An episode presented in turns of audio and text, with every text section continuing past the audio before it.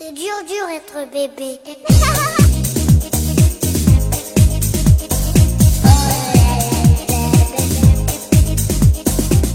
大家好，欢迎大家收听 Lady 妈妈腊八粥啊，我是女生卢小云。我是琳琳，我们都知道，我和玲玲呢，其实我们都还挺喜欢出去旅行的，对，非常喜欢。关键我呢，我是小白，我去的地方很少，但玲玲已经去过了世界上三十多个国家，三十多个国家，嗯，所以玲玲身边有一堆很好的朋友，经常也跟她一起，或者说会交流，去分享在在全国或者世界各地的一些旅行的经验。对，所以今天呢，我特别请来一位好朋友 Kenneth 庄建涛，然后来和大家分享。他一个人去西班牙深度旅游的一些呃经历，然后为什么想到分享这个呢？因为前一段时间有一个特别热播的美剧，叫《权力的游戏》啊，这个好像特别火，我都我都知道，我先生好像也特喜欢看，对，特别的火。然后他播完第六集之后都快炸了，然后这个美剧已经在六年当中积累了大量的忠粉，哎，这些忠粉疯狂到什么地步呢？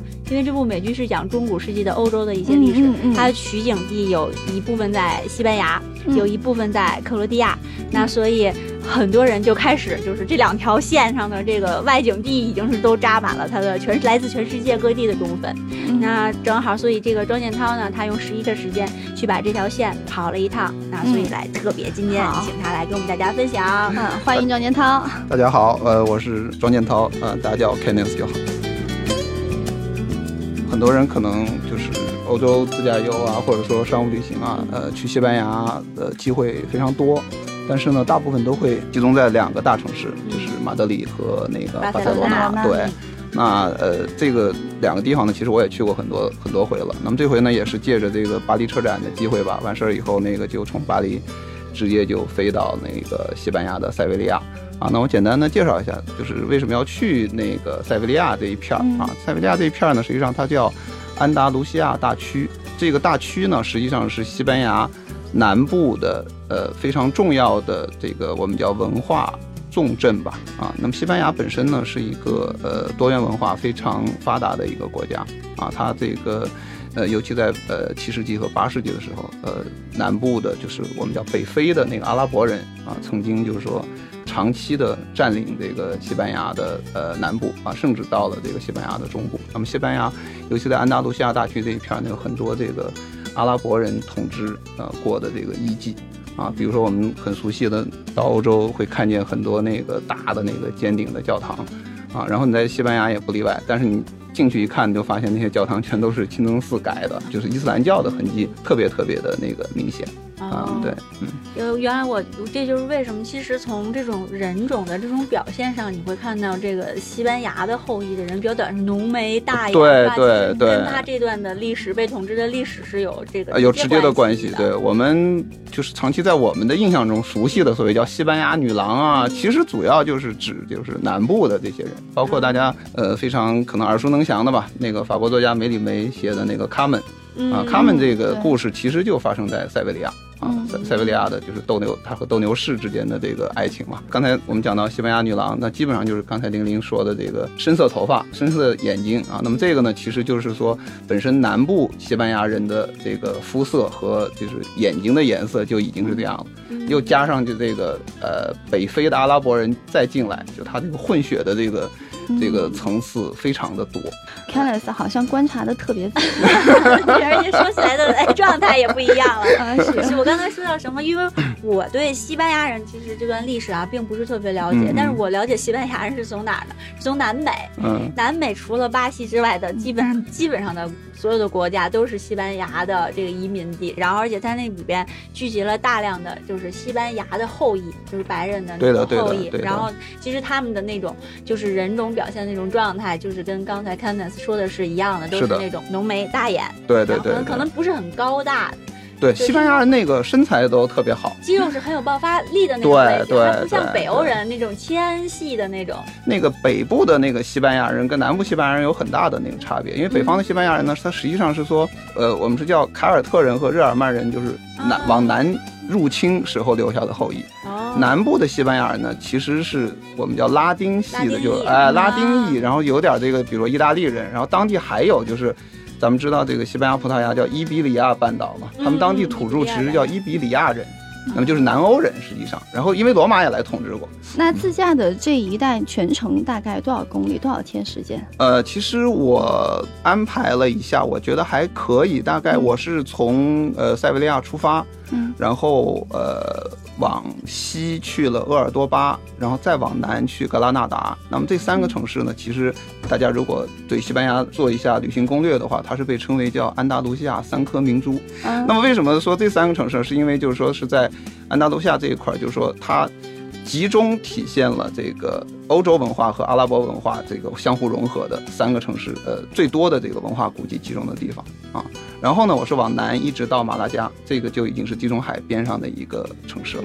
刚才正那嗯个 Kenneth 他在说的时候，我这正在看地图，然后我突然看到了一个地方的名字叫阿尔梅利亚，我嗯突然想起来这个地儿我去过一次。对，那儿有一个著名的城堡，对，然后对对。我去那儿是因为那儿有一个赛道，然后我在那儿骑，就是为了去试车，然后曾经在那儿短，暂停。留但是就是我为什么对这个地名字有印象？因为当时就是那个地方是干旱少雨，嗯，就是基本上一年，他说他们之所以建赛道在那儿，是因为这个地方一年下不了一次雨。结果那天就被我们赶上下雨了。然后关键的是那天下过雨之后，那种云开雾散的那个感觉，太阳又从云里射出来，他说哇，天堂，这太美了，就是那个美景简直是难以难以形容 你。还记得你那时候是什么季节吗？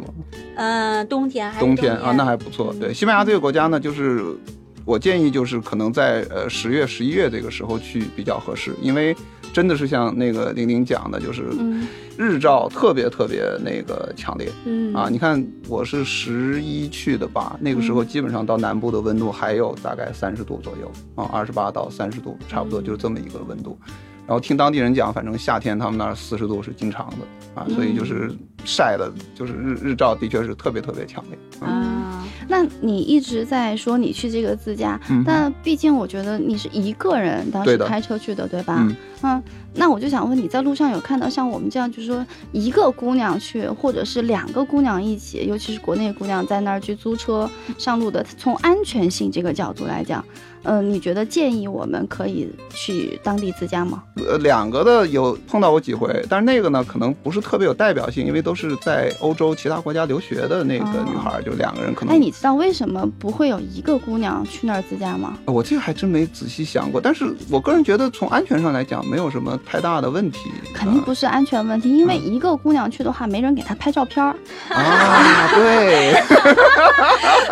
太聪明了，聪明伶俐。就自拍杆这个话题就不不聊了，是吧？我其实刚才是想说到语言，就是比如说像我们去南美的时候，嗯就是我一一点西西班牙基础都没有，那我是一定要找当地向导的，要不然我就是寸步难行。所以刚才为什么讲到，就是说可能两个女孩的话是欧洲大陆过来的，呃，可能性比较多一点，在于是说她毕竟已经相对熟悉欧洲的一些风土人情啊，而且可能语言上也都过关了，就是大致懂一点吧。因为西班牙实际上是一个在旅游点儿你讲英文倒都没有什么太大的问题，包括酒店啊、餐馆啊，然后这些都没什么太大问题。但是普通大众这个英语水平还是真的是特别不高的，特别特别西班牙，呃，我也比较推荐大家去玩。其实也有一个重要的原因，在于西班牙的那个饮食饮食烹调方法啊嗯，跟那个中餐其实挺相似的。啊，嗯他们这个尤其到其实不仅是南部吧，你到巴塞罗那也有叫 tapas，就西班牙西班牙人就是叫就像咱们的叫零桑啊，小吃嘛，就等于说啊 tapas 就是小吃的意思。包括他们自己也有那个油条啊，西班牙早餐里头都有那种油呃小的那个油条，就没咱这么大根儿，这没没这么大根儿，但是比较小一点。精致一点的油精致一点的，然后他们是蘸糖吃，哦哎，他们就是把它做成甜的了，就等于说是。哎，对，其实我我觉得包括西班牙裔、墨西哥裔、拉丁裔的，就是很像，对对，文化里边就烹饪文化里边，真是有很多跟咱们跟我非常们想想，，而且他们那个饮食，其实大概西班牙和意大利这两个国家是西餐里头用到呃米饭最多的一个呃嗯嗯两个两个国家了。唯一的区别呢，就是可能咱们吃起来有点夹生，嗯，啊，对是因为对对对是因为他们不会蒸他们只会煮。就比如说把这饭啊，就是加水煮嘛。嗯但是加水煮的话，你想它不会像咱们有耐心等那个煮熟那么长时间啊，嗯所以它很有可能就煮到比如百分之五十或者百分之七十的差不多，你就可以吃了。好在他们也不是特在乎。所以说他们还是我觉得太依赖于这种计量工具，然后不像我们中国人对吧？做个饭做个菜加多少调料适量，多少时间差不多的时间对吧？总而言之吧，就是说你在那儿旅行的话，吃我觉得不是太大的问题、嗯。啊，几乎几乎不会出现，比如说你在英国或者说德国，然后觉得这都嗯，对，到十德国几天就已经受不了肘子还是肘子对，这种情况应该能找着中餐吗？呃，都有，但是我强烈不推荐啊，因为我我对这个世界上各个国家的中餐，我觉得 持保留意见。持保留意见，就个别地方吧，比如说什么伦敦、巴黎、纽约的唐人街，我觉得还挺正宗的。但是其他这些国家，我觉得你就大可不必去尝试了。如果你非得那个什么的话，我觉得你可以采取一种方法，就是刚才我跟玲玲开玩笑我说，你直接走进中餐馆，然后说给你二十五欧元，你让我进厨房自己做，哎行吗我？就 想，我就想在这个来着们。在南美的时候，就是完全采用这种办法，对就是对对你你这料多少钱？你这料多少钱？问好了，说我给你钱，你你去休息，我来。啊，我刚刚真的是这样真的就这样想的。我想，如果我去的话，可能我就这样做了。结果想到你们都已经这样做了，而且毕竟你到当地去玩，还是应该体验当地的这个比较独特的饮食文化文化。对，我觉得这才是所谓旅行的要义吧，真谛可能在这儿，就等于说是。刚才那个小云讲到这个《权力的游戏》哈，啊对我我就我从这儿开始讲吧啊，《权力游戏》那个我想很多这个听众肯定都特别了解啊。那西班牙呢，我这回是去了大概两个吧啊，两个那个呃，一个是塞维利亚的王宫，嗯，啊，这个是在那个第六季里出现过，就是在那个南方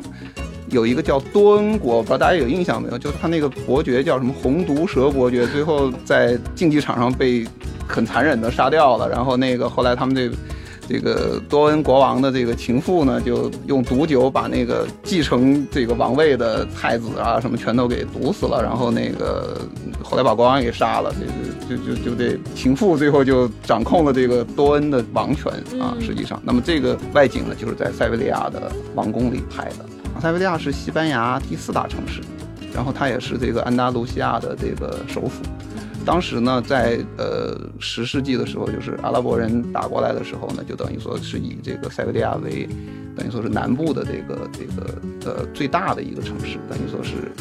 呃首都吧，相当于相当相当于是对，所以它这个地方呢，就是应该是安达卢西亚的政治文化还有经济的这个中心。然后这是第刚才说三颗明珠嘛，第一颗，第二颗呢是那个叫鄂尔多巴。呃，鄂尔多巴呢，实际上是在当时是有意思的一段历史，它是阿拉伯人在阿拉伯世界以外最大的一个都城，就很难想象，就是当时阿拉伯人就是强大到就是鄂尔多巴这个城市，现在可能大家可能没怎么听说过，但是其实比当时阿拉伯人的这个呃都城啊，叙利亚的那个什么大马士革啊、巴格达还要有名。就等于说，阿拉伯人在欧洲已经建立了一个非常中中心的一个据点，就在这个叫鄂尔多巴。鄂尔多巴这个城市最重要的就是它的那个教堂，这个教堂一进去就是我刚才讲的，就一进去一看的时候，完全就是一清真寺。里头所有的就是就是清真寺，几乎就没改。后来的这个基督教就说又等于说又又返回来以后呢，就把这个地方呢就又给它改成教堂，然后就一点儿点儿扩，他就没把原来那个给拆了。就你你清真寺这块儿我就保留下来了，但是呢，我会不断的扩大那个基督教堂的这个规模。进去以后你就觉得不有个信信仰都不太好意思那种感觉，就就完全觉得就因为不管是清真寺还是那个基督教，它都是教堂都特别宏伟，就让人感觉到很渺小。对，是对，然后你又看到就是说各种各样的那种极致精巧的，就是咱们可能用语言很难描绘的那种，就是伊斯兰教和天主教的这种结合在里面，那你会觉得真的是我我觉得其实那段历史就真的是欧洲欧洲的那段那个历史那个时期，在艺术、就是在宗教的那个推动下，对艺术达到的那个巅峰，我相信在人类历史上都不会再有了。对。然后第三个呢是第三个民族是那个格拉纳达，格拉纳达也是一个非常呃重要的一个城市吧。那么它的特点呢，在于是说，呃，比较有一段有意思的一段历史，就是天主教反攻过来的时候呢，格拉纳达这个我们叫阿拉伯贵族呢，他其实是投降了啊，他那个跑跑到那个塞维利亚去，相当于是起降了，就等于说说我虽然是那个呃伊斯兰教，但是我归顺你们啊。然后当时的那个天主教的那个国王就说说行，反正虽然你是异教吧，但是我也容许你，你还是在格拉纳达，就是保留你这一块儿啊。所以他当时是一个等于说欧洲大陆上就是唯一还剩下一块儿，就是说信伊斯兰教的那个地方，但是我归顺你，相当于是那个格拉纳达当地那个统治者呢，就在当地就盖了一个特别庞大的一个宫殿，叫阿尔汉布拉宫，这个是。呃，咱们是叫什么世界文化遗产吧？啊，就是非常非常有名的啊，世界文化文化遗产。你到里面去看过以后，你也会对就是伊斯兰教的这个文化，包括它的历史有特别震撼的一个一个了解，因为那个完全就是十二、十三世纪几乎没有任何改变保留下来的一个建筑，特别的一个宏大。然后格拉纳达这个词呢，在西班牙语里的意思是石榴。石榴是石榴，对，就是一种水果。水果嗯，啊对。然后呢，王就统一了这个西班牙嘛。然后大家如果对西班牙那个国徽有印象，它是四块儿，因为西班牙原来是四个王国拼到一块儿的。最后一个呢，就是这个格拉纳达。但格拉纳达它不是一个王国，它是特别小一城市。然后在国徽上就加了一小块，那四个那个王国的徽底下特别小的一个地方，但是特别显眼，因为它那个正好在中心。中心这个徽章的，就是国徽的中心加了一个石榴，所以大家如果仔细去看那个西班牙国徽的，有一个特别明显一个红点儿，就是一个石榴的形状，这个形状就是代表的就是格拉纳达这个城市。这三个城市我看完以后都觉得我已经审美疲劳了，就是说所有这个，因为完完全全就是中世纪那些古建筑，那已经是巅峰之作了。而且西班牙在二次大战中，它因为是个中立国，它没有受到这个盟军的这种轰炸呀，就是它全留下来了。对吧？嗯咱们有时候说，呃，中华民族什么五千年文明，咱们都看不着，都书上对吧？但人家这个就几乎你到那儿一看，说啊，几百年前就这样。这就是自驾游和对这种比较单滩游最最大区别的。你说，要不然为什么我说说我去西班牙那个跟开开纳斯比，那就是一个天上一个地下了。但是自驾游呢，其实实际上是对这个人就是旅旅行者的素质，然后能力，嗯然后还有他的一个就是处理这种突发状况的一个这个经验，很大的考验有很大要求的。那比如说，其实前一段时间在美北美那边有一个惨剧，就是嗯他不熟悉交通状况，他不熟悉美国的交通状况，他就是像中国似的，我我我拐过去，我抢过去，结果被那个运动员大巴车给撞翻了，结果一家四口就在那儿就还就是惨剧嘛。嗯那像这种，你觉得 Candice 你其实有很多很多在很多国家自驾的经验，你有什么来跟我们这个网友来分享一下的？嗯，尤其是给我们那些我们听友，基本上都是女司机。不是的，还有很多是准备撩撩妹的 小青年儿，你知道吗？这个很重要，这 OK 个。OK，那个我分几个几个环节吧。我觉得一个就是说，呃，咱们因为去西班牙嘛，我觉得就重点讲讲就在西班牙怎么租车、嗯啊。我觉得第一个可能是租车这个环节、嗯啊。租车这个环节呢，我我建议啊，我个人建议就是，第一你不要租那个太大的车。如果你是比如说，呃，情侣两个人啊，你租一个。基本上像福克斯那个，就在当地已经算 就 Polo 和 Fiesta 这级别，就 Ford Fiesta 嗯嘉年华这级别就足够了嗯，而且还便宜。五天大概可能车的价格才五十欧元都不到，啊然后加上保险也没超过一百，就是而且是那种 full protection，就是全全全保的，对对啊还对。真挺很便宜的，对对很便宜。那个南欧的好多城市都特别小嗯，啊，它本身那个停车的空间就就非常非常小啊，所以你特别大的那种车，尤其 SUV 什么的，嗯非常不建议往那儿开。刚才讲到就是租车，因为西班牙在欧洲来讲还是一个非常热门的那个旅游目的地嗯啊，它在机场啊、火车站这些地方都有就是一字排开的各大租车公司的那些窗口，就是下了飞机机场就有，非常非常方。啊便，非常非常方便。然后。我相信大家如果经常出去玩的话，都喜欢用那个什么 Booking 啊，什么订房嗯什么的。然后 Booking 它就会推荐有一个那个网站叫 rentalcar 点 com。rentalcar 点 com 呢，它会给你推荐，就是说从便宜到贵的，它从便宜的开始，然后那个他会把那些租车公司都给你筛一遍，啊，他挑那最便宜的先先给你一个个跳出来，就等于是。所以我觉得这一点上呢，就是大家在租车这个层面上，其实呃应该就是说可以比较经济实惠的啊，就租到非常适合自己的车，而且西班牙当地的油价也很便宜。也很便便宜呃，高速上也几乎不几乎不不收高速费不是吧啊、有个别那高速要收费的。哎，然后我我嗯这点说到这油价的，我想是不是在西班牙也是租柴油车会比较我觉得没有太大的区别？呃没有太大的区别，对。啊但是呢，就是说，呃，柴油相对来讲可能会，比如价格更便宜一点，嗯啊、但是呢，我觉得就是说，其实刚才以我说那价格，其实差也差不了太多了。其实欧洲都是那样，就你加油就想自己加，对，对吧？你别稀里糊涂租个柴油车，然后把那个汽油枪往里捅或者倒过来，没错。其实我想说的点是在这儿，就是别加错了就行，别加错了，对，咱们就别 别那个再制造一个障碍了，就等于说是它不像咱国内，对吧？都有小工帮你来加什么的。对你们都很有经验对吧？我有一天我正在测了毛，然后突然收到一个那个。嗯，朋友的短信，呃微信，然后说，哎呀，你现在忙吗？叫你请教个事儿。我咋了？他说，如果我不小心把嗯柴油车加成了汽油怎么办？然后说，我正在国外自驾呢。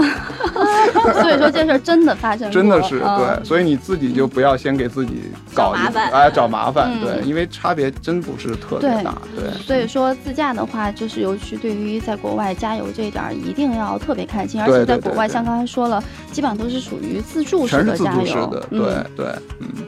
然后第二个，咱们讲讲那个开车吧。啊嗯，刚才其实玲玲说的这个，对这个例子，我觉得特别好，就是我觉得有几点哈特别注意。第一点就是这个 stop sign 啊，就得你看见那个红色的，里面写了 STOP 那 个标志的，二话不说，一脚踩死。西班牙语也写 STO，也是也是啊 STOP，、对嗯，一脚踩死，这个在世界上任何国家规定全是这样的。嗯，即便对面没有车，你也要先踩死，嗯然后先往左看三秒，再往右看三秒，确认没有车，你再通过。所以这一点上，就是大家一定要注意，就是那个标志不是一点用也没有的，那个是非常非常严格的，你必须遵守。啊，我觉得这是一点。第二点呢，就是呃，在南欧吧，比较特别的啊，嗯西班牙、葡萄牙、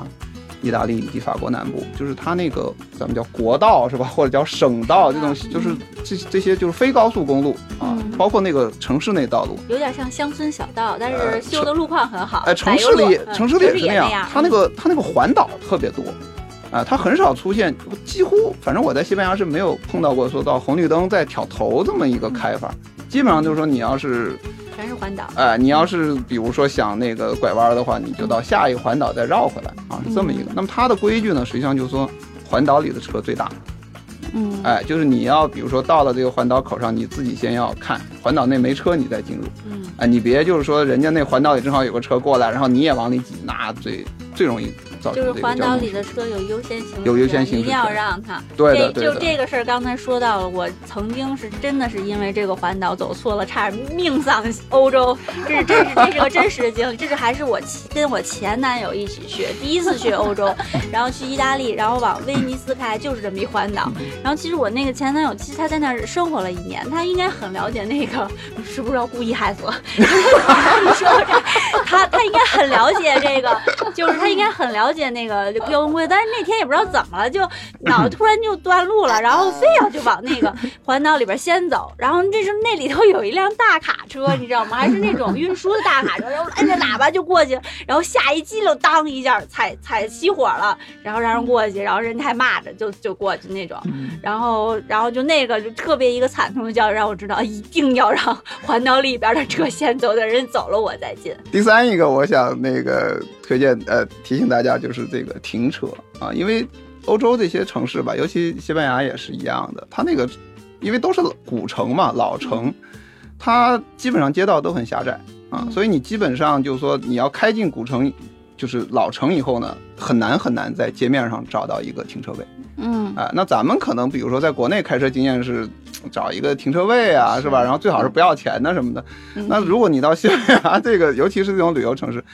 我建议大家就是完全可以放弃这种想法。第一是，哪，找不到停车位，呃，你别着急，就是第一是说你在路面上找不着停车位嗯，第二呢，即便是有，嗯因为你搞不明白它有什么规则，你可能比如说你停在那儿了。等你俩小时回来以后，说罚款二百欧元也特别不值。怎么解决这个问题呢？其实人家是在很多这个楼房底下就建了那个地库，嗯，来吸纳这个所有的这个停车的这个需求。所以我的建议呢，就是说，因为现在你大家基本都有导航嘛，对吧？你要去某一个景点，你就选那个离景点最近的那个嗯呃地下车库，直接就往那儿开，然后一直就开下去。因为停车其实都不贵，一个小时也就是一个欧两个欧吧，两欧都算贵了。对嗯你自驾游嘛，你必必须先把这个车先给它没错，给它放一个合适的地儿吧，就等于说是对。哎，那既然说这么多，最后还有一个，嗯那住方面呢，有什么提示吗？呃，住我个人的经验，因为我觉得自驾游有一个好处呢，就是你可以随时调整你的那个计划嗯啊。那我这一趟下来呢，因为我大概是七天七夜，呃，就七个晚上吧，然后我大概住了呃四个，我想啊，三个城市。嗯那我建议大家呢，就不要就做行程的时候，不要去做那个，比如说每天晚上都要换酒店这样的行程，啊，这个嗯太、太赶了。两个人是吧？然后或者你还带个什么小孩儿什么的，这样的话就太紧张了，就等于说。哎，对，这也是我想问的，因为嗯我们好多都是这种，嗯，带孩子，对，子这游是我们都是家庭，嗯嗯嗯。那比如说去你刚才谈到的这趟行程，适合带着小孩儿去吗？呃，我觉得就看多大的孩子嗯啊、如果是比如说，因为我也是，比如说这几个城市里头，我也搭配了一下。比如说前面刚才讲的三个城市呢，是这个三颗明珠，呃，三个名，我觉得这个呢文化气息比较浓一些，可能还是比较建议就是稍微，比如说孩子大一点，就是他能嗯看懂，嗯，对吧？？或者你能跟他讲一讲，我觉得这样的话他也不会觉得特别无聊嗯啊。那么。然后我是往南，就往海线走的时候，嗯比如说马拉加呀，然后马尔贝利亚，最后到直布罗陀这条线呢，我觉得其实小孩也还可以，因为你可以带他，比如说在海里玩一玩水啊，或者说那个下海游游泳啊什么的。挖挖沙子什么的。嗯直布罗陀其实小孩玩也挺高兴，他那山上有那个就是当地的野生的猴子嗯啊，那个对小孩的养吸引力特别大。我看那外国小孩都特别高兴，那小猴就就跟峨眉山那个差不多。你刚呃刚想对呀，那就带他去峨眉山不是看看猴子去可是我对峨眉山留下的是恐怖的记忆。那还行，他们那个那个直布罗陀那猴子还还还还没还挺成精就是比较文明，比较文明。他基本上就是说，反正你不招他，他也不招你，就大家文明同步的，看出来了。对对对，而且就是我我我建议就是，如果大家比如说已经到了西班牙南部了，嗯就是可以到那个直布罗陀去拐一下对，嗯因为那个地方实际上是英国在那个欧洲大陆的等于说嗯。最后一块儿这个这个殖民地了，就等于对，说是我觉得对。印象就是直布罗陀是我上历史课很经常经常听到的一个对对直布罗陀海峡，像我这种地理白痴，我都记它得。离那个非洲大陆好像说嗯。只有十五个海里，反正你站那儿就能看见，就对面就北要是飞了。就。努一努就能游过去？尤其那个玩铁人三项的，呃，当然，那个刚才 Candice 说的这个梗是顺便给玲玲宣传一下，玲玲 刚刚完成了一个铁人三项的挑战，呃，仅仅仅是游泳项目。啊，现在已经是女铁人了。那今天的我们时间也就差不多了，哎然后非常感谢 Candice，然后来跟我们的网友以及跟这个《权力游戏》的粉丝们、忠粉们，然后来介绍这个西班牙，然后中古世纪到现在遗留下来的一颗这个明珠，三颗明珠。对我非常那个推荐大家去呃西班牙南部安达卢西亚这一片儿去呃玩儿，因为真的是非常非常的就是好玩儿，属于在旅行的 list 里不止去一次，可以多次拜访的那种目的地。绝对是绝对是，嗯。嗯，关于对西班牙、西班牙旅行、西班牙自驾游，然后我们的各位听众还有什么问题，可以在我们喜马拉雅的平台下面给我们留言节目。下面来留言。对，然后我们会找 Candice，然后来给大家回答这个问题，然后会在喜马拉雅平台以及包括我们同名的 Lady 妈妈同名的公众号、微信、微博上，然后给大家来回答这个问题。嗯，好，Candice，到时候别嫌烦就行了。没问题，没问题，非常高兴回 Candice 答说我特别喜欢，只要你说明你是女粉丝就行。呃，行，今天非常感谢，谢谢谢谢两位美女主播，谢谢谢谢，谢谢，好，谢谢大家。拜拜。